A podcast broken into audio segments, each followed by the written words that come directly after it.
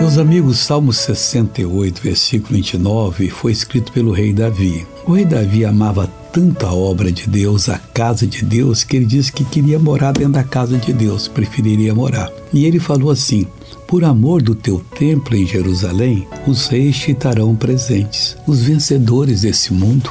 Quem é que não reconhece a mão de Deus que o ajudou?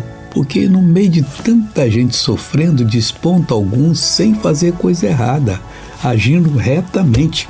E eles dizem: Foi Deus que me ajudou. Deus quer ajudar você também. Creia nele que ele vai mudar a sua vida.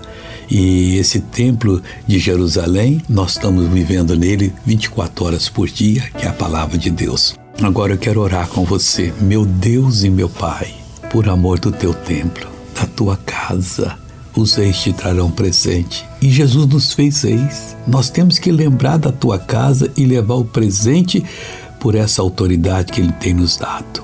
Eu abençoo todo esse povo no nome dele, digo: sai todo mal, em nome de Jesus. Amém.